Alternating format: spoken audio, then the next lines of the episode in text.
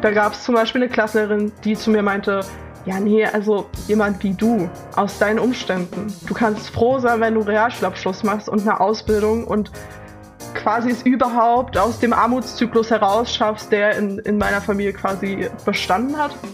Armut fühlt sich in aller Regel sehr entwürdigend und sehr entblößend an, auch durch die Reaktion, die die Gesellschaft auf diese Situation hat, gar nicht nur die Situation an sich. Bei My Grand Story spreche ich mit Menschen, die mit ihrer Lebensgeschichte unser Weltbild auf den Kopf stellen und Schubladendenken eindrucksvoll durchbrechen. Ich bin Yusuf Breschner, Deutsch-Afghane, Flüchtlingskind, Startup-Investor und euer Host. Willkommen bei My Grand Story. Heute mit der Story von Nicole Hesberg. Liebe HörerInnen von Migrant Story, bevor es gleich losgeht mit der nächsten Folge, eine kurze Bitte, die uns sehr helfen würde. Abonniert unseren Kanal und schenkt uns eine Bewertung in eurer Podcast-App, wie zum Beispiel Apple Podcasts oder Spotify. So könnt ihr uns auf ganz einfache Art und Weise unterstützen. So, und jetzt kann die nächste Folge beginnen. Wir bei Migrant Story erzählen die Geschichte von Menschen, die ihren authentisch eigenen Weg gegangen sind und, mal mehr, mal weniger auch über soziale Medien gerne von ihrer Arbeit und ihrem Leben erzählen. Und dann gibt es diejenigen, die nicht im Rampenlicht stehen möchten, die aber Besonderes leisten. Als Nicole Hesberg uns ihre Geschichte erzählte, war uns sofort klar, diese gilt es zu konservieren. Nicole ist für das Projektmanagement bei Applic Aid, eine Plattform für Stipendienberatung, tätig und ist auch Podcast-Host. Liebe Nicole, vielen herzlichen Dank für deinen Besuch bei Migrant Story. Danke für die Einladung. Du selbst schreibst, dass du in prekären finanziellen Verhältnissen mit deiner alleinerziehenden Mutter und sechs weiteren Geschwistern aufgewachsen bist. Wo genau hast du deine Kindheit verbracht? Ich bin in Leipzig aufgewachsen. Man würde es wahrscheinlich als klassischen sozialen Brennpunkt bezeichnen. Ich finde das Wort nicht schön, deshalb möchte ich das ungern verwenden. Ähm, aber es war ein Viertel, in dem es einen sehr hohen Anteil von Menschen mit Migrationshintergrund gab, mit ja auch Menschen, die eine Fluchtgeschichte haben, aber eben auch viele, die von Sozialleistungen leben. Deine Mutter hat als Alleinerziehende für sieben Kinder finanziell das Auskommen gesorgt. Welchem Beruf ist deine Mutter nachgekommen? Also meine Mutter selber ist in der DDR aufgewachsen und hat damals eine klassische Ausbildung am Band quasi gemacht. Und ähm, die Ausbildung, die sie damals gemacht hat, hieß Buchbinderin. Mit der Wende und der Wiedervereinigung sind Berufe wie dieser aber weggefallen. Das heißt, sie hatte nach der Wende keine wirklich greifbare Perspektive mehr, hat dann viele Umschulungen gemacht, vor allem Richtung so Büro, so ein klassischer Bürojob, da auszuhelfen, aber konnte da nie richtig Fuß fassen. Einerseits natürlich durch uns Kinder, aber dann auch im Prozess äh, zunehmend auch durch gesundheitliche Probleme, die sich aufgetan haben. Hast du zu deinen Geschwistern und auch zu deiner Mutter ein liebevolles Verhältnis gehabt? Ähm, ich würde sagen, so die ersten fünf, sechs Jahre meines Lebens hatte ich schon eine sehr, sehr enge Beziehung zu meinen Geschwistern ich meine, mit sechs Geschwistern ist immer viel los, man hat immer was zu erzählen, immer jemand, der irgendwie da ist. Ähm, dann kam aber auch die Zeit, wo viele meiner Geschwister dann in einem Alter waren, wo sie ausgezogen sind. Ich bin auch die letzte, die Nachzüglerin, die, die dann noch übrig geblieben ist quasi. Und auch die Beziehung mit meiner Mutter war bis zu dem Zeitpunkt okay. Sie hat ihr Bestes gegeben unter den Umständen, in denen wir gelebt haben.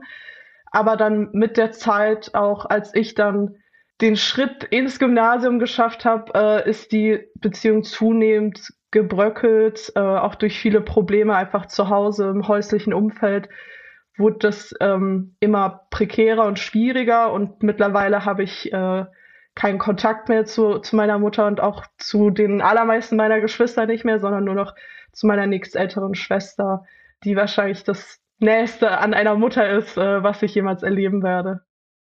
Was waren die Ursachen dafür, dass deine Beziehung zu deiner Mutter so maßgeblich beeinträchtigt wurde?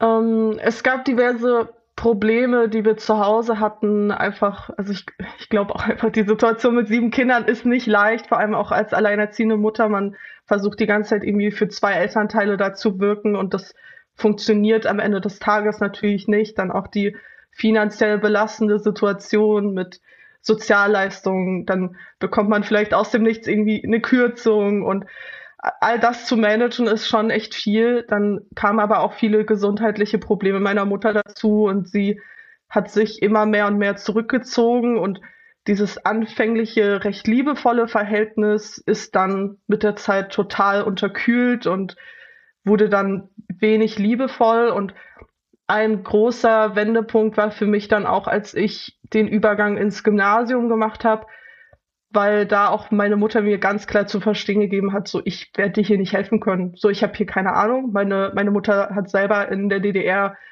den grundlegendsten Schulabschluss gemacht, den man da machen konnte. Da gab es keine großen Ambitionen, auch von von meinen Großeltern, dass irgendwie deren Kinder irgendwie groß Karriere machen oder so. Das das war da einfach nicht so üblich. Und das war eben der Punkt, als ich zehn Jahre alt war, dass ich zu verstehen bekommen habe, okay, du musst das jetzt alleine machen und wenn du es nicht alleine machst, dann wird es nicht klappen. Dann, dann ist da niemand. Und das hat mich natürlich dann auch frühzeitig geprägt, wenn meine Mutter mir mit zehn Jahren zu verstehen gibt, okay, du musst das jetzt alleine machen und so viel Verantwortung in dem Alter zu schultern ist nicht leicht. Und ja, dann eben auch im Zusammenspiel mit dieser eher unterkühlten, distanzierten Art war da eben wenig Liebe, wenig Wertschätzung, wenig auch Empowerment für das, was ich da mache und auch die, die Vision, die ich habe, zu unterstützen, das hat zu Hause einfach total gefehlt und das hat natürlich die Beziehung langfristig belastet. Du bist die erste in deiner Familie, die aufs Gymnasium gegangen ist. Ein echter Meilenstein in der Familiengeschichte also. War das eine große Feier, die bei euch stattgefunden hat? Als ich das finale Signal fürs Gymnasium bekommen habe, ähm, stand auch fest, dass es vor dem ersten Schultag wird so eine Feier geben in der Schule, so von wegen, hey, die neuen FünftklässlerInnen, so feiern wir. Und alle MitschülerInnen sind mit ihren Eltern dorthin gegangen, mit ihren Großeltern. Und zwar so, so ganz große Feier für die allermeisten. Und ich war dort allein. Ich bin dort alleine hingegangen und ich glaube, rückblickend war das für meine Mutter einfach ganz schwer, das auszuhalten, dass ich das jetzt mache, dass sie mir nicht helfen kann. Und dann war das einfach eine Form von Ignoranz, in die sich das quasi verwandelt hat, dass ich dann, ja, bei dieser Feier, wo alle umgeben waren von ihren Liebsten, alleine dort war. Ich hatte das Glück, dass äh, eine meiner besten Freundinnen auch mit mir in die gleiche Klasse gekommen ist und ich war dann dort mit ihren Eltern, mit ihrer Familie, aber das hat sich natürlich nichtsdestotrotz einfach eingebrannt. So dieses, ich mache jetzt diesen großen Schritt in meinem Leben, aber ich bin halt ganz allein. Und deine Geschwister? Auch niemand von denen. Wirklich komplett allein. Also meine, meine Mutter hat das nicht als wichtig empfunden, da dabei zu sein. Und meine Geschwister waren sich damals wahrscheinlich der Tragweite einfach nicht bewusst, ähm, an so einem Tag nicht dabei zu sein. Du bist die erste in deiner Familie, die den gymnasialen Bildungsweg gegangen ist. Warst du besonders hell oder hast du einen besonderen Antrieb gehabt, auch aus den familiären Verhältnissen ausbrechen zu wollen? Ja, also ganz früh hatte ich für mich schon die Vision, ich möchte nicht irgendwann von Hartz IV leben. So, das war für mich immer ein ganz, ganz großer Treiber, schon als ich ganz, ganz jung war, dass ich so wusste. So, ich habe noch nicht so komplett verstanden, warum ich das so fühle, weil ich habe immer halt nur in meinem engsten Umfeld gesehen, wie es auch anders sein kann und dachte immer so, ich möchte nicht, dass es so ist, wie es jetzt ist, sondern ich möchte, ich mhm. habe eine andere Vision für mich. In der Grundschule wurde ich da nicht unbedingt in der Form unterstützt, wie ich es mir vielleicht gewünscht hätte. Ähm, da gab es zum Beispiel eine Klasslehrerin, die zu mir meinte, ja, nee, also jemand wie du, aus deinen Umständen. Du kannst froh sein, wenn du Realschulabschluss machst und eine Ausbildung und quasi es überhaupt aus dem Armutszyklus herausschaffst, der in, in meiner Familie quasi bestanden hat das war aber irgendwie dann auch wieder so eine Motivation, so, so dieses, dir zeige ich es jetzt, dir werde ich es mhm. beweisen, so, ich, ich schaff's auf jeden Fall. Und ja, am Ende hat's, äh, hat, hatte ich nur gute Noten, also irgendwie 2-0er Durchschnitt, wo dann meine Mutter die Entscheidung getroffen hat, sie wird aufs Gymnasium gehen, einfach weil ich die Option hatte. Alle anderen meiner Geschwister hatten nie die Option.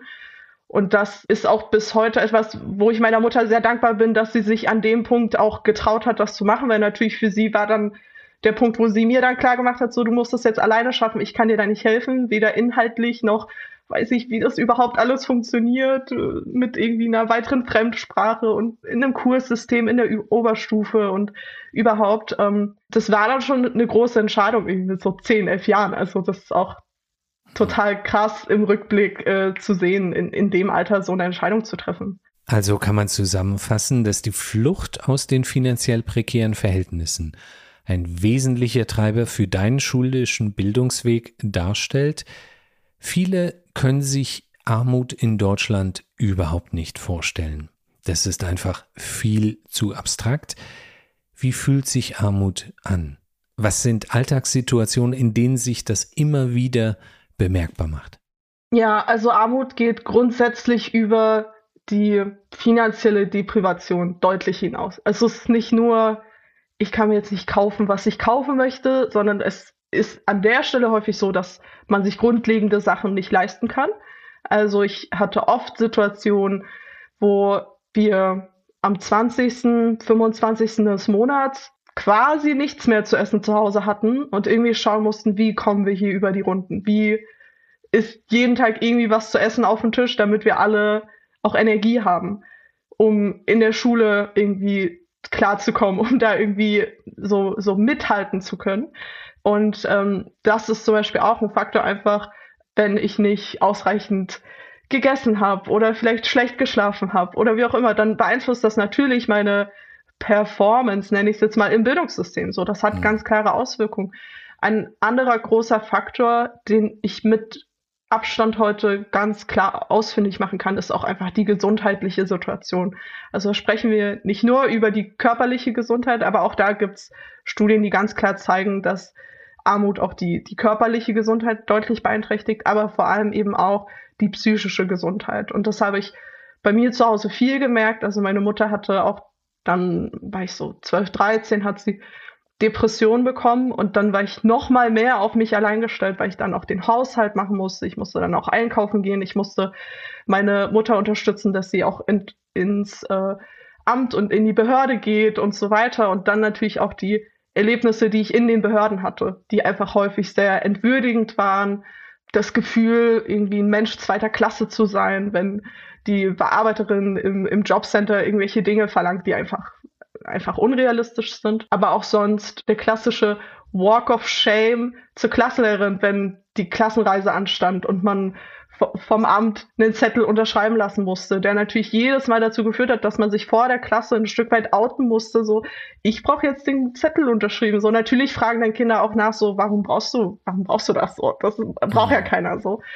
Und das sind so viele kleine Momente, die dazu führen, dass es im Alltag einfach anstrengender ist, nervenaufreibender, belastender in eine Richtung, die auch in dem Alter, in dem ich das verstanden habe, was das mit mir macht, einfach auch viel Kind sein, viel, ich bin jetzt eine Jugendliche weggenommen hat, weil ich halt erwachsen sein musste. Ich musste jetzt den Brief unterschreiben lassen, weil wenn ich die Unterschrift nicht habe, dann kriege ich das Geld für die Klassenfahrt nicht und dann kann ich dann nicht mitfahren. Wenn ich nicht mitfahre, ist das natürlich noch ein größeres Outing als sowieso. Deshalb muss ich irgendwie schauen, dass ich das unterschrieben bekomme. Da muss ich sagen, da hatte ich damals wirklich viel, viel, viel, viel Einfühlsamkeit äh, von meiner Klassenlehrerin, die da auch immer ähm, weiß ich nicht, nach, nach dem Unterricht nochmal zwei Minuten länger gewartet hat, um, um das in so eine eher privaten Situation zu machen, so dass ich eben nicht vor der ganzen Klasse mich outen musste. Aber nichtsdestotrotz gibt es viele Situationen, die einem einfach das Gefühl geben, man, man kann sich noch so sehr anstrengen. Weil das ist, was ich die ganze Zeit gemacht habe. Ich habe mich angestrengt, um nicht aufzufallen, um vielleicht auch ein bisschen unterm Radar zu bleiben mit, mit der Situation, in der ich zu Hause lebe. Aber es gibt so, so viele Momente, in denen man dann sich einfach entlarvt fühlt, in denen man sich bloßgestellt fühlt. Hm. Und das bildet über die Zeit auch einfach eine, eine große Scham, darüber zu sprechen. Und deshalb kann ich das total nachvollziehen, wenn viele Leute, die aus der Armut kommen und es dann in Anführungsstrichen geschafft haben, darüber nicht sprechen wollen, aber ich finde es total wichtig, darüber zu sprechen, Leuten einen Einblick zu geben, zu zeigen, wie ist Armut, wie fühlt sich Armut an und Armut fühlt sich in aller Regel sehr entwürdigend und sehr entblößend an, auch durch die Reaktion, die die Gesellschaft auf diese Situation hat, gar nicht nur die Situation an sich. Du hast die Behördengänge erwähnt, in denen man teilweise herablassend und als Bürger in zweiter Klasse behandelt wird.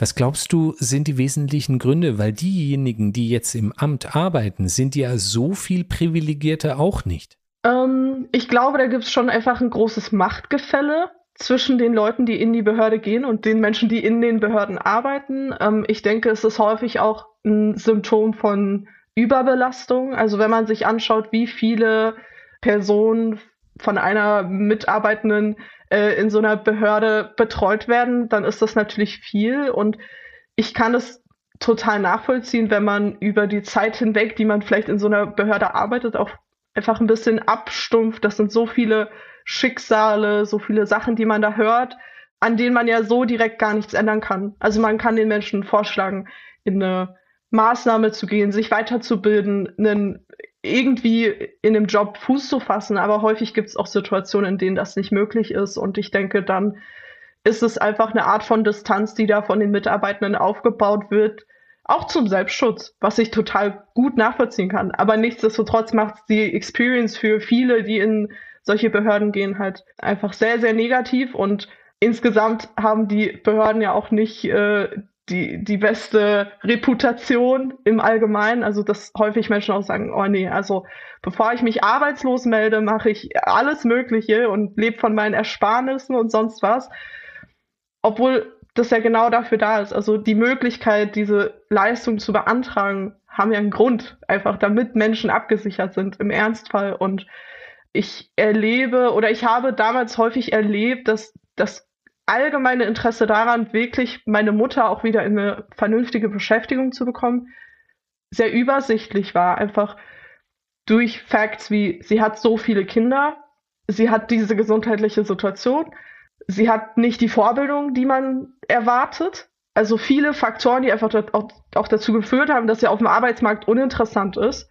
Und dann wurde sie halt von einer Maßnahme in die nächste geschickt, weil man auch nicht so richtig wusste, was machen wir jetzt mit ihr. Und dann waren das ähm, ja irgendwelche Leiharbeitsfirmen, in denen sie dann gelandet ist und so. Also da habe ich häufig auch das Gefühl nicht bekommen, da ist man wirklich interessiert, sie in ein Unternehmen zu kriegen, wo sie jetzt die übrigen 10, 15, 20 Jahre irgendwie nacharbeiten kann. Und das ist natürlich auch ein großes Problem, wenn dieses grundlegende Interesse nicht da ist. Hm. Hast du dich für deine Armut geschämt? Mm, ich glaube, als Teenager habe ich mich sehr dafür geschämt. Ich habe aber auch, und ich glaube, das, das kennen viele, die in einer ähnlichen Situation aufgewachsen ich habe Strategien gefunden, wie das nicht so aufgefallen ist. Mhm. Zum Beispiel? Also es, es, es gibt natürlich viele Sachen irgendwie, ähm, da war ich dann einfach zu cool dafür, irgendwie eine dicke Jacke anzuziehen oder keine Ahnung, also einfach dieses so Teenager-Verhalten, wo man dann einfach so ein bisschen zu cool für alles ist und ähm, dann auch, ja, halt viel, wo ich einfach in, in Situationen war, wo ich dann nicht direkt gesagt habe, dass ich in Armut bin, äh, sondern wo es dann auch war, ich habe vielleicht so viel Taschengeld bekommen, was sehr übersichtlich war damals, ähm, aber ich habe es einfach strategisch gut eingesetzt. Also quasi an Punkten einfach, wo es Sinn gemacht hat, habe ich es dann ausgegeben und war immer so sehr, sehr strategisch in meinen Entscheidungen. Hatte aber auch früh schon einfach Menschen in meinem Leben, denen ich mich auch anvertrauen konnte, die auch wussten, wie es bei uns zu Hause ist. Ähm, und da war das nie so ein wahnsinnig entlarvendes Gefühl. Das hat dann eben zugenommen, so im klassischen Teenageralter, wenn man sich auch irgendwie mehr vergleicht und man orientiert sich, man entwickelt sich als Mensch, man will irgendwie seinen Platz finden und dann zu merken, okay, äh, da passe ich irgendwie nicht hin. Ähm, das ist dann natürlich auch schwierig, damit umzugehen. Aber ähm, ja, ich würde sagen, ich habe damals ganz gut irgendwie Strategien gefunden, das zu umgehen. Aber klar, Scham war auch dabei. Heute habe ich keine Scham. Und aus der gymnasialen Zeit. Hast du da noch Freunde, die jetzt erst auf dich zukommen und sagen, hör mal, Nicole, ehrlicherweise, ich wusste gar nicht, aus welchen familiären Verhältnissen du stammst und sehe jetzt auf dein Leben und auf deinen Werdegang und bin einfach nur beeindruckt. tatsächlich hatte ich einige dieser Unterhaltungen. Wie gesagt, ich war damals auch sehr gut darin, das unter Verschluss zu halten, wie die Situation zu Hause ist. Es gab auch immer so ein bisschen die, die goldene Regel gefühlt zu Hause, die uns so eingetrichtert wurde. So das, was zu Hause passiert, passiert zu Hause und da bleibt's auch. Das heißt, da kam nicht viel durch, wie die Situation zu Hause ist. Ähm, aber ja, ich hatte viele solcher Gespräche, wo ich mich dann auch Menschen jetzt irgendwie vor ein paar Jahren erst so richtig geöffnet habe, so offen darüber geredet habe, wie meine Situation war und die Leute so dachten, wow, das habe ich überhaupt nicht mitbekommen, dass du in solch prekären Verhältnissen gelebt hast. Heute sehe ich das durchaus mit unterschiedlichen Blickwinkeln. Ich denke mir einerseits so, wow, wie krass habe ich das perfektioniert, dass Leute nicht mitbekommen, wie es wirklich abgeht, aber andererseits irgendwie auch so ein Gefühl von, wie muss ich mich gefühlt haben, dass ich das nicht offen ansprechen konnte. Also da muss ja irgendwas entweder in mir drin oder in der Situation gewesen sein, was mich so gehemmt hat, das offen auszusprechen, was für mich so offensichtlich ist, was meine Lebensrealität ist. Und das war natürlich auch meine Normalität, deshalb das in Frage zu stellen in so einem Alter ist auch unwahrscheinlich. Aber das hat durchaus so, so unterschiedliche Gefühle hinterlassen und war dann auch ein Grund, warum ich mich mehr dafür einsetzen möchte, auch Transparenz zu schaffen, was das Thema angeht, damit mehr Menschen sich nicht erst Anfang 20 trauen, darüber zu sprechen, wenn es quasi überstanden ist, sondern auch in der Situation Empowerment finden und wissen, dass es da Unterstützung und Hilfe gibt und man keine Scham haben muss. Wie blickst du heute auf deine Kindheit und auch auf die Situation, in der sich deine Mutter befunden hat? Bist du wütend oder traurig über die Verhältnisse oder über das Schicksal, das dir ereilt ist? Wie blickst du heute als 25-Jährige darauf? Ähm, ich habe da ganz viele Emotionen, die sich überlagern. Natürlich ähm, bin ich auch wütend auf die Situation, auf meine Mutter, wie sie gehandelt hat in, in vielen Situationen, wie sie mich in so einem jungen Alter schon so quasi allein damit gelassen hat und ich so viel Verantwortung übernehmen musste und das macht mich auch traurig und wenn ich dann auch bei anderen irgendwie SchulkameradInnen sehe, vor allem damals in dem Alter so, hey, es kann auch ganz anders laufen, dann macht das was mit mir als Kind und dann bin ich auch traurig darüber. Ich glaube jetzt mit etwas Abstand äh, zu meiner Mutter, aber auch zu, zu meiner Kindheit und meiner Jugend, habe ich auch Empathie dafür, wie, wie meine Mutter gehandelt hat und kann auch viel verstehen, was sie dazu gebracht hat, wie sie gehandelt hat. Was nichtsdestotrotz viele Dinge nicht entschuldigt, die sie gemacht hat, aber grundsätzlich ist sie auch nur ein Mensch, der in einem System lebt, das so ist, wie es ist. Und sie kann auch nicht mehr machen als, als das, was sie getan hat. Und die persönlichen Sachen, die da noch mit reinwirken, die, die sind halt da, die kann ich nicht rückgängig machen. Ich versuche damit einen guten Umgang zu finden und für mich die richtigen Entscheidungen zu treffen, es in der, in der Zukunft einfach anders anzugehen. Dein Leben hat mit einem Schülerstipendium eine ganz andere Wendung erhalten. Wer hat dich dabei unterstützt, diese Förderung in Anspruch nehmen zu können? Das ist tatsächlich der Mensch, der für mich alles geändert hat. Deshalb ist die Person für mich nach wie vor wirklich sehr, sehr wichtig. Und das war damals ähm, die Klassenlehrerin, die ich äh, in der fünften Klasse glücklicherweise bekommen habe, die mich bis zum Ende der siebten Klasse begleitet hat. Und die hat einfach etwas in mir gesehen. Die hat gesagt, so, die Nicole, die kann was, die hat Talente, die hat Potenzial, die kommt aus einer prekären Situation, wo sie es alleine wahrscheinlich nicht rausschaffen wird. Und der Überzeugung bin ich heute auch, dass ohne die Menschen, die in meinem Leben gewirkt haben, hätte ich das nicht geschafft, an den Punkt zu kommen, an dem ich heute bin.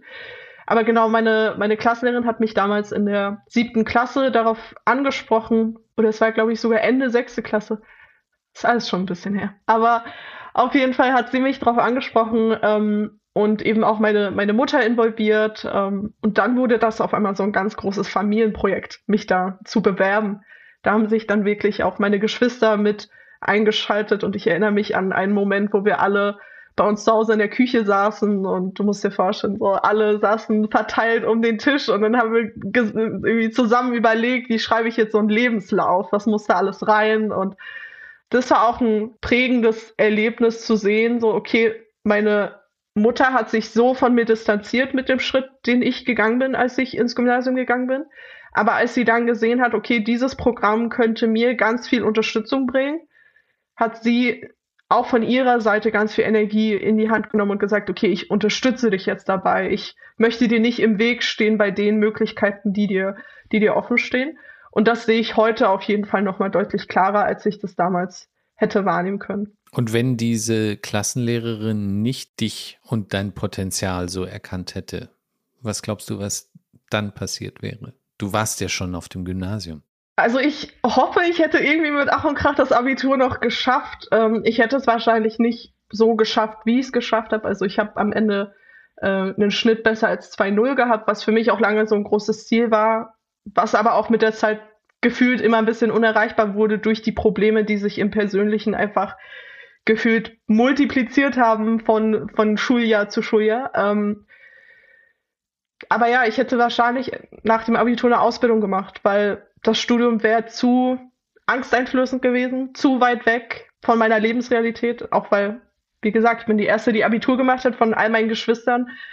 Und dann so einen Schritt zu gehen, das erfordert viel Mut und den hätte ich auch ohne die Begleitung durch das Schülerstipendium nicht über die Jahre entwickeln können, mich auch so meiner Lebenssituation zu konfrontieren und zu sagen, nee, ich kann das auf jeden Fall machen. Ich bin capable, äh, ein Studium anzugehen und ich kann auch ein Studium meistern. Das, mhm. das kam dann erst. Und wie sieht so eine Förderung im Rahmen eines Stipendiums aus? Ist das rein finanziell oder gibt es darüber hinaus weitere Maßnahmen? Genau, das war wirklich ein ganz wunderbares Programm. Ähm, denn einerseits war da natürlich auch viel finanzielle Unterstützung, einfach zum Beispiel die Nachhilfe zu kompensieren, wenn das Amt die nicht mehr bezahlt hat. Oder auch, dass ich meinen Hobbys nachgehen konnte, dass ich wenn ich Lust hatte, auch ein Instrument lernen konnte. Also viele Möglichkeiten, die mir davor nicht offen gestanden hätten. Und der vermutlich für mich der wichtigere Teil war das Seminarprogramm, die, diese Sommerferienakademien, von denen ich gesprochen habe, die für mich ganz viel geändert haben. Dann aber auch das Netzwerk zu den anderen MitstipendiatInnen, die alle in einer ähnlichen Situation waren. Also das, das Schülerstipendienprogramm war auch ausgeschrieben für Menschen aus prekären sozialen Situationen, was unterschiedlich interpretiert werden konnte, aber wir hatten alle so ein verbindendes Element und man hat sich eben nicht irgendwie schambehaftet gefühlt oder unwohl, sondern man wusste, den Leuten hier, denen geht allen genauso und die haben auch Probleme zu Hause, die haben auch Schwierigkeiten und dann auch ins Gespräch darüber zu kommen und da auch tolle Freundschaften zu entwickeln mit Menschen, die viel teilen können und da eben auch eine Gruppe an Menschen zu haben, die das nochmal deutlich eher teilen können als der Rest der Gesellschaft. Das ist ne, natürlich auch so dieses Community-Gefühl, was da kam.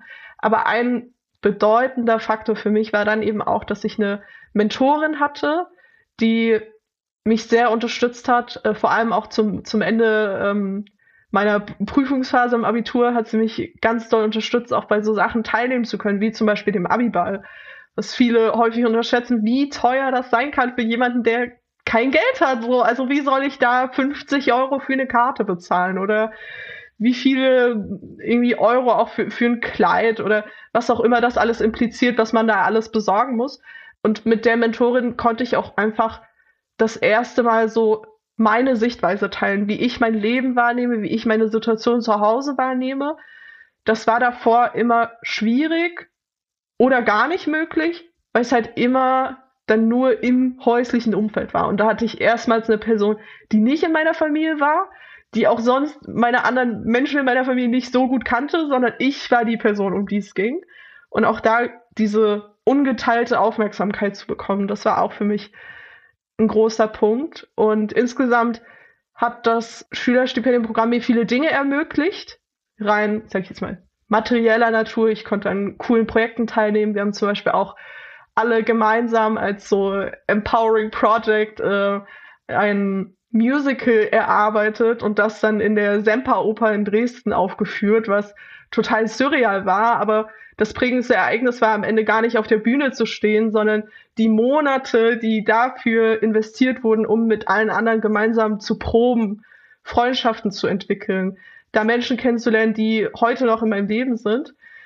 Und ähm, ja, insgesamt auch die Persönlichkeitsentwicklung, die ich über die Jahre hinweg gemacht habe. Also ich war über sechs Jahre Stipendiatin des Programms und wenn ich mich als irgendwie kleine zehnjährige Nicole sehe und dann irgendwie ähm, auch als ich dann Abi gemacht habe, ich war einfach ein anderer Mensch und diese Persönlichkeitsentwicklung hätte ich ohne all die unterschiedlichen Angebote, die Menschen, die in mein Leben getreten sind, nicht geschafft oder nicht realisieren können. Und war das auch Flucht aus der Realität, dieses ganze Programm, was, was dir letztlich dann eben diese schönen Momente beschert hat? Absolut. Also am Anfang war es viel so, wenn äh, der Flyer nach Hause kam, so mit dem Workshop-Plan für die nächsten zwei, drei Monate, dann habe ich geschaut, dass ich jeden Workshop, jedes Seminar mitnehme, was ich mitnehmen konnte. Was eben dazu geführt hat, dass ich manchmal vielleicht ein Wochenende im Monat zu Hause war. Und das hat für mich ganz viel bedeutet, weil ich einfach diese Wochenenden quasi sicher hatte, um aus der häuslichen Situation einmal rauszukommen. Und wie gesagt, über die Jahre haben sich die Probleme zu Hause auch eher multipliziert als alles andere und deshalb war das immer für mich dann auch eine Flucht, die mir geholfen hat, in der Situation irgendwie noch ein bisschen länger bestehen zu können und das aushalten zu können. Dein Abitur hast du mit Bravour bestanden und hast dich dann aber dazu entschieden, Politikwissenschaften und Soziologie zu studieren, und zwar in Halle an der Saale bei Leipzig. Dieser Antrieb, Du hattest schon darüber berichtet, du wolltest aus den familiären Verhältnissen herausbrechen und auch neue Wege beschreiten. Da würde man ja jetzt eigentlich eher daran denken, dass du BWL oder Jura studieren würdest, um mit diesem Weg genau dem gerecht werden zu können. Politikwissenschaften und Soziologie hingegen erscheinen jetzt als Außenstehende eher so im Widerspruch. Ist das für dich ein Bruch? Hat es da einen Bruch gegeben? Oder siehst du das dennoch als den zielführenden Weg an, um auch andere wirtschaftliche Sphären erreichen zu können? Valider Punkt. Ich war damals schon in der Unterstufe sehr engagiert als Klassensprecherin, als Schulsprecherin und war auch irgendwie Teil der Schulkonferenz und habe mich einfach sehr viel engagiert und ähm, damals haben Leute mal Scherze gemacht, dass ich die nächste Bundeskanzlerin werde und solche Sachen. Und ich habe mich so sehr in so einem, in so einem politischen Kontext gesehen. Ich habe auch das Gefühl gehabt, wenn ich jetzt Politikwissenschaft studiere, dann habe ich noch mal mehr Background, auch darüber nachdenken zu können, wie kann man die Situation ändern. Und die Soziologie natürlich auch als, als Fach, das sich sehr mit gesellschaftlichen Wirkungen und Prozessen auseinandersetzt. Und das war für mich damals eher die logische Schlussfolgerung aus meiner Situation. Nicht, dass ich jetzt eine Karriere anstrebe, die mir auf jeden Fall ganz viel Geld bringt und ganz viel Ruhm und Prestige, sondern eher sehr fokussiert darauf, wie kann ich den Zustand nicht nur für mich ändern, sondern eben auch für andere Menschen, die in der gleichen Situation sind. Und äh, ich bin als Mensch sehr darauf fokussiert, irgendwie einen positiven Impact auf der Gesellschaft zu haben. Und ich hatte das Gefühl, mit dem Studiengang kann ich das am ehesten haben. Ich habe dann rausgefunden für mich, dass die Politik, äh, Wissenschaft und auch die Politik an sich das so wahrscheinlich nicht sein wird, einfach weil die Prozesse sehr langsam sind und sehr viel Zeit nehmen. Und das ist auch, also dafür gibt es auch Gründe, dass das so ist, aber da habe ich mich dann einfach nicht äh, gesehen und ähm, genau, habe mich dann eben eher für die aktivistische Richtung entschieden. Du hast von dem sehr großen Respekt vor dem Studium erzählt. Welche emotionale Reise bist du im Studium gegangen? Man ist dir oftmals komplett auf sich alleine gestellt. Es war schwierig. Es war sehr schwierig. Ich hatte auch einen Moment relativ frühzeitig im Studium, wo ich auch dachte, das ist nichts für mich. Ich passe hier nicht rein. Wie soll ich das schaffen? Das hat mich alles wahnsinnig überfordert. Und das, obwohl ich auch eine Studienförderung ähm, durch eines der Begabtenförderwerke hatte. Also ich hatte jetzt keine finanziellen Sorgen in, in dem Moment, weil ich wusste, okay, da ist ein Begabtenförderwerk, das fördert mich, das sieht auch das Potenzial, was meine Klassenlehrerin irgendwie sechs Jahre davor gesehen hat. Also da hatte ich schon auch von außen genug Empowerment. Aber in dem Moment hat einfach das Empowerment aus mir selbst herausgefehlt. Und das musste ich dann über die Zeit hinweg erst entwickeln. auch diesen Glaube an mich selbst, so hey, du kannst was schaffen, du kannst ein mhm. Studium machen. Das war am Anfang auch viel Angst, einfach hier gerade einen total neuen Weg zu gehen.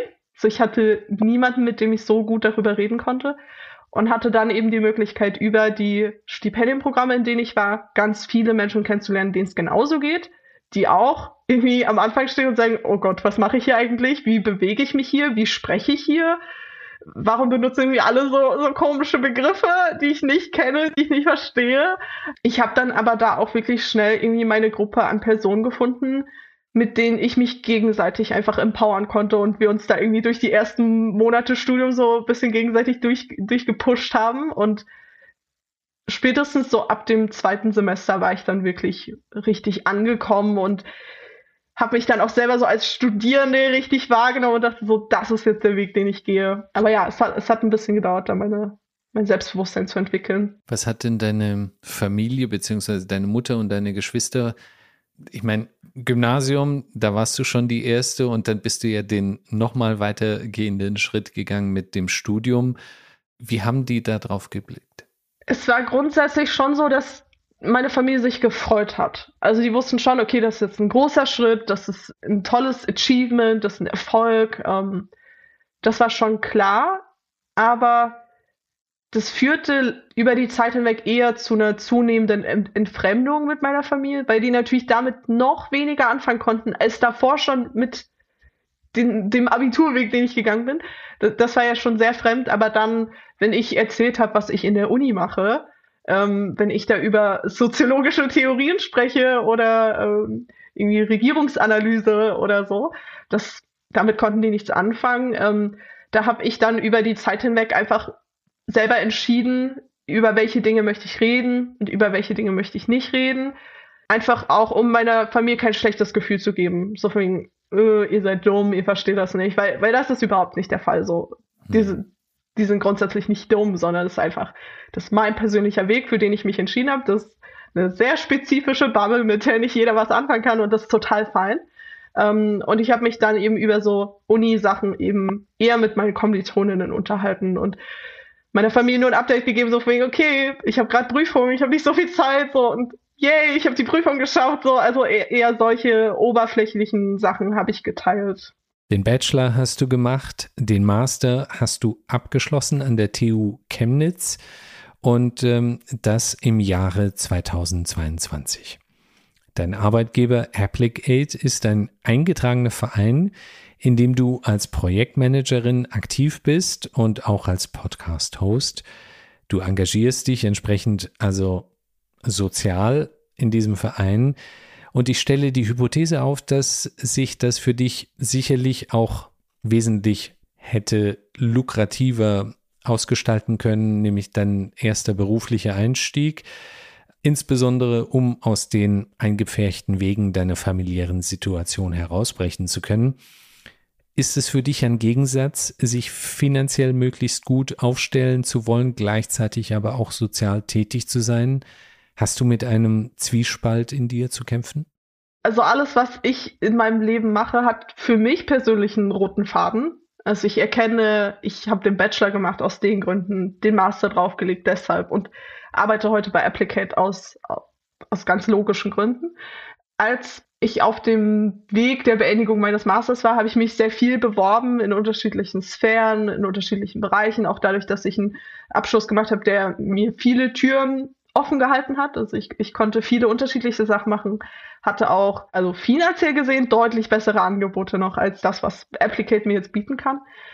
Hab aber einfach ein innerliches Gefühl gehabt, das mir gesagt hat, nee, das ist nicht richtig. Das ist nicht richtig, nur drauf zu schauen, wie viel Geld ich da jetzt verdienen kann, weil am Ende des Tages macht mich das Geld allein auch nicht glücklich, sondern ich habe in den letzten Jahren eben auch für mich herausgearbeitet, eine grundlegende finanzielle Sicherheit ist für mich wichtig. Ich weiß, dass das für mich ein großer Trigger ist, wenn ich irgendwie finanzielle Schwierigkeiten habe. Das ist für mich eine Situation, die ich schwer aushalten kann, wo ich mittlerweile irgendwie Wege gefunden habe, damit umzugehen. Aber es ist eine Situation, in die ich nicht regelmäßig kommen möchte. Also ich möchte stabile Verhältnisse. Aber es gibt einen deutlichen Unterschied zwischen, ich habe genug Geld, um meine Rechnung zu bezahlen und irgendwie meine Lebensmittel kaufen zu können und so ein bisschen, bisschen was darüber quasi und irgendwie einfach ein gutes, solides Leben zu haben.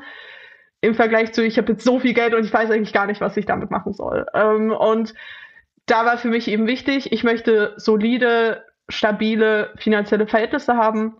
Aber viel, viel wichtiger ist mir noch darüber hinaus eben diese ganze Sache mit, ich möchte Impact in der Gesellschaft generieren. Ich möchte Menschen helfen. Ich möchte auch das Wissen, was ich mir angeeignet habe über die Jahre, zum Beispiel zum Thema Stipendium, an Menschen weitergeben, die genau so eine Person brauchen, wie ich sie damals gebraucht hätte oder wie ich sie auch bekommen habe durch die Klassenlehrerin, die mich vorgeschlagen hat. Und das ist eben ein Weg, der sich für mich richtig anfühlt, dass ich das jetzt mache, was ich mache, wo ich jeden Tag aufstehe und ein wahnsinnig gutes Gefühl habe und weiß, heute werde ich wieder Menschen helfen.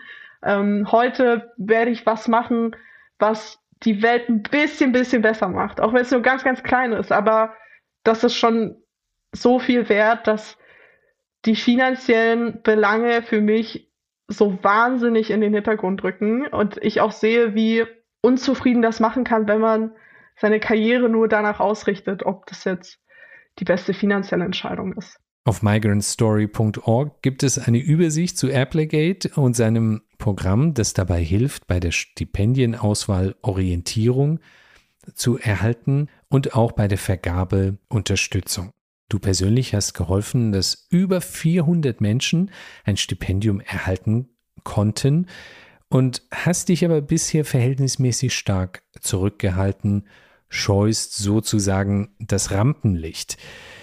Wir sprechen auch sehr viel mit der Generation Y und auch Z, aber für die meisten ist es noch ein zu großer Schritt, um über ihr Leben in einem Podcast zu sprechen. Die Wunden, die Erfahrungen sind noch zu frisch, wahrscheinlich auch noch nicht voll verarbeitet. Und aus diesem Grund, was ich auch absolut nachvollziehen kann, wollen die meisten nicht über ihr Leben sprechen. Weshalb ist es bei dir so anders? Da hat sicher auch viel Psychotherapie geholfen, das jetzt so reflektieren zu können. Ich habe selber mitbekommen, als ich meine Geschichte in meinem privaten Umfeld geteilt habe, dass ich sehr viel, ich würde jetzt nicht sagen positives Feedback bekommen habe, also es war eher so sehr viel Verständnis, sehr viel Empathie, auch sehr viel Interesse daran, mehr darüber zu erfahren. Wo dann Menschen gesagt haben, hey, ich weiß gar nicht, wie das ist, wenn man arm ist wie fühlt sich das an? Also woran merkst du das? Oder eben auch andere Menschen, die sich dann geöffnet haben und mir gesagt haben, ja, ich bin auch in Armut aufgewachsen, so ich weiß genau, wie du dich fühlst. Und dann hat man so eine Ebene gefunden und da habe ich im persönlichen Umfeld schon gemerkt, da passiert nichts Negatives, wenn ich drüber rede, sondern das hat positive Effekte. Menschen fühlen sich einer Situation näher, sie können sie besser verstehen. Oder sie haben auch jemanden, mit dem sie relaten können, der, der, der sagt, hey, ich habe genau die gleiche Situation durchgelebt und wir können miteinander stark sein, wir können miteinander diese Gefühle teilen, die wir aus dieser Erfahrung mitnehmen. Und das hat mir immer wahnsinnig viel zurückgegeben und deshalb ähm, bin ich da sehr offen mit den Dingen, die ich erlebt habe, zumal ich sie auch selber nicht ändern kann. Ich habe sie erlebt und wenn ich jetzt aus den Erlebnissen anderen Menschen noch Empowerment mitgeben kann oder Ermutigung oder einfach einen Einblick in die Perspektive Armut in Deutschland, dann habe ich damit total viel geschafft und das, das freut mich dann am Ende des Tages. Was ich absolut bewundernswert finde, du bist 25 Jahre jung und hast schon eine derartige Reife und auch den Mut, in einer schonungslosen Ehrlichkeit über dein Leben zu erzählen. Es gibt einen weiteren Aspekt, den ich hochinteressant finde. Applicate, die Plattform, für die du heute arbeitest, ist auch von einem gegründet worden, der Migrationshintergrund und auch Fluchterfahrung hat. Du selbst bist in Sachsen bei Leipzig aufgewachsen, bei der letzten Landtagswahl hat die AfD in Sachsen Größenordnung 27 Prozent der Stimmen erhalten. Die Akzeptanz der AfD ist wahrscheinlich im Arbeitermilieu, also im Grunde aus dem Milieu, aus dem du letztlich kommst, noch viel größer als diese 27 Prozent. Wie erklärst du dir das, dass du so anders tickst? Ja, also ich glaube, einerseits bin ich schon früh mit Menschen in meinem Leben ja irgendwie befreundet gewesen oder hatte mit denen Kontakt, die einen Migrationshintergrund hatten. Das heißt, es war für mich nie so ein Gefühl der Fremde, dass ich das irgendwie nicht kenne oder dass ich jetzt da irgendwie Angst habe oder so. Und dann hat auch viel geholfen, ähm, dass ich das Schülerstipendium hatte, ähm, dass mir das eine Möglichkeit gegeben hat, einerseits aus meinem familiären Umfeld rauszukommen, aber andererseits auch schon irgendwie mit zehn, elf Jahren mit Menschen zu sprechen, die Migrationshintergrund haben, die eine Fluchterfahrung haben und da ganz früh schon irgendwie alle Fragen gestellt habe, die ich habe, wo ich dann einfach gemerkt habe, ja, also ich sehe hier überhaupt gar keine Gründe, da irgendwie ein Konkurrenzverhältnis irgendwie aufzumachen, sondern ich habe vor allem ganz viel Empathie für die Situation, für die Schwierigkeiten, die die Menschen überwinden müssen, auch mit den Schwierigkeiten, mit denen sie tagtäglich irgendwie konfrontiert sind dass es für mich nie dieses Thema aufgemacht hat und ich mich dann auch nie diesem Tenor quasi irgendwie angeschlossen habe, sondern für mich war das ganz klar auch mit Applicate, dass wir Menschen helfen, die Migrationshintergrund haben und auch Fluchterfahrung und eben auch, ähm, wenn zum Beispiel, ich meine, letztes Jahr auch mit äh, dem Beginn des Ukraine-Kriegs, der da nochmal sich entfacht hat, äh, dass wir da natürlich irgendwie ein extra Angebot gemacht haben. Hey, wir brauchen Support, wir wissen nicht, wie wir uns hier orientieren sollen und könnt ihr uns irgendwie helfen? Natürlich können wir euch helfen. Und dann haben wir unser Angebot von einem rein deutschen Angebot auf ein deutsch-englisches Angebot umgebaut und gesagt, okay, die Deutschkenntnisse sind wahrscheinlich zu Beginn einfach noch nicht da, dann machen wir die Beratung jetzt auf Englisch. Und das waren einfach immer Entscheidungen, die wir gemeinsam auch als Team getroffen haben, die einfach empathisch waren, die nicht darauf beruhen, dass wir sagen, oh nee, ihr nehmt jetzt irgendwelchen Leuten die Ressourcen weg oder so, weil in der Regel ist das auch einfach nicht der Fall. Das sind viele Vorurteile oder viele, viele Gründe, die man sich da heranzieht, einfach um die Distanz zu halten zu den Personengruppen, um sich vielleicht auch nicht damit zu konfrontieren, was wirklich auch die großen Probleme im System sind. Genau, deshalb, das war für mich ein großes Thema, mit dem ich mich auseinandergesetzt habe. Also ich habe mich natürlich viel mit irgendwie Rassismus und so weiter auseinandergesetzt, aber es war halt für mich nie in der Form ein Thema, dass ich irgendwie Menschen ausschließen wollte oder die zu einem Feindbild für, für mich selbst quasi erklärt habe. So, das war immer ganz abwegig. Welche Träume und Ziele hast du für dich persönlich und auch für uns als Gesellschaft? Der große Traum ist natürlich die hochbeschworene Chancengleichheit, Chancengerechtigkeit ob wir da in meiner Lebenszeit ankommen, weiß ich nicht. Äh, ich gebe natürlich in meinem äh, in meiner aktivistischen Tätigkeit alles dafür, dass ich das ein bisschen besser machen kann. Ich wünsche mir von der Gesellschaft mehr Empathie für unterschiedliche Situationen, also sowohl die Armutssituation, aber eben auch für, für Menschen mit Migrationshintergrund und Fluchterfahrung. Ich denke, davon können alle profitieren, also auch vielleicht ein bisschen verletzlicher zu sein im Alltag, mehr drüber zu sprechen, wie man sich wirklich fühlt und nicht zu sehr etwas darauf zu geben, wie die Gesellschaft einen vielleicht wahrnehmen möge, sondern eben authentischer zu sein für sich selbst. Persönlich habe ich große Ziele auch mit dem, was wir bei Applicate machen. Ich hoffe, dass wir noch mehr ja auch äh, politische Einflussnahme haben können. Wir haben das jetzt zuletzt in Hamburg gesehen, wo der Senat eben auch beschlossen hat, dass Stipendien in Schulen relevant sein müssen. In Schulen muss darüber informiert werden, dass es Stipendien gibt, damit eben zu Beginn oder vielmehr auch schon vor dem Studium klar ist, so, das sind deine Optionen, das kannst du alles in Anspruch nehmen. Und da gibt es eben auch ähm, Untersuchungen, die zeigen, wenn man die Stipendienzusage schon vor dem Studium hat, dann ist die Wahrscheinlichkeit, dass man den Studienweg geht, eben deutlich höher. Deshalb da mehr zu empowern, ähm, das große Ziel ist natürlich immer, sich als Verein auch so ein bisschen obsolet zu machen, dass das System so gut funktioniert, dass es eine Organisation wie uns gar nicht mehr braucht. Das ist eine große Vision.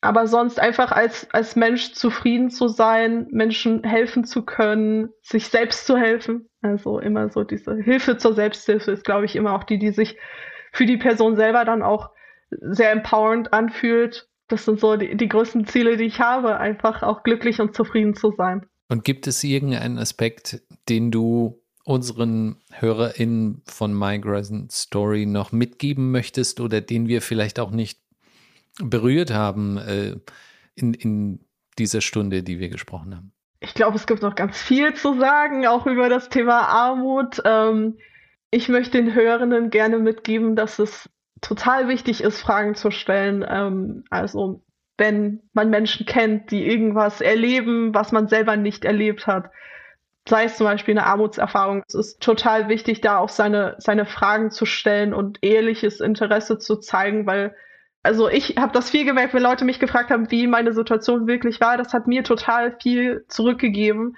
aber ich konnte den Menschen eben dann auch eine Perspektive und einen Einblick bieten. Und ich glaube, sowas ist total wichtig, einfach offen und kommunikativ durch die Welt zu gehen. Ähm, und was ich ganz, ganz wichtig finde, nicht nur rumzumeckern, wie blöd alles ist, sondern immer auch Wege zu finden, sich selbst einzubringen. Und wenn es nur im privaten, im eigenen Umfeld ist, die Situation ein bisschen besser zu machen. Da gibt es unterschiedliche Wege, aber ich denke, am Ende des Tages gibt es da so viele Möglichkeiten, dass man auf jeden Fall einen Weg findet, sich irgendwie einzubringen.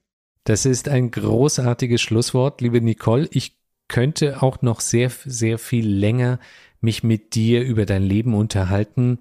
Ich glaube, es birgt noch sehr viele weitere interessante Aspekte, aber unsere Zeit ist leider knapp bemessen und vor dem Hintergrund möchte ich mich sehr herzlich bedanken für die Einblicke, die du uns geschenkt hast. Danke, liebe Nicole. Sehr gerne.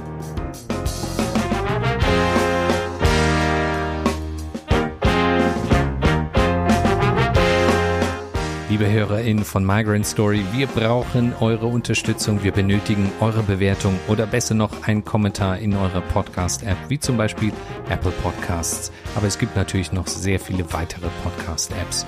So könnt ihr unser gemeinnütziges Projekt unterstützen, bekannter zu werden. Auf migrantstory.org könnt ihr euch außerdem für unseren Newsletter eintragen und regelmäßig neue, inspirierende Lebensgeschichten entdecken.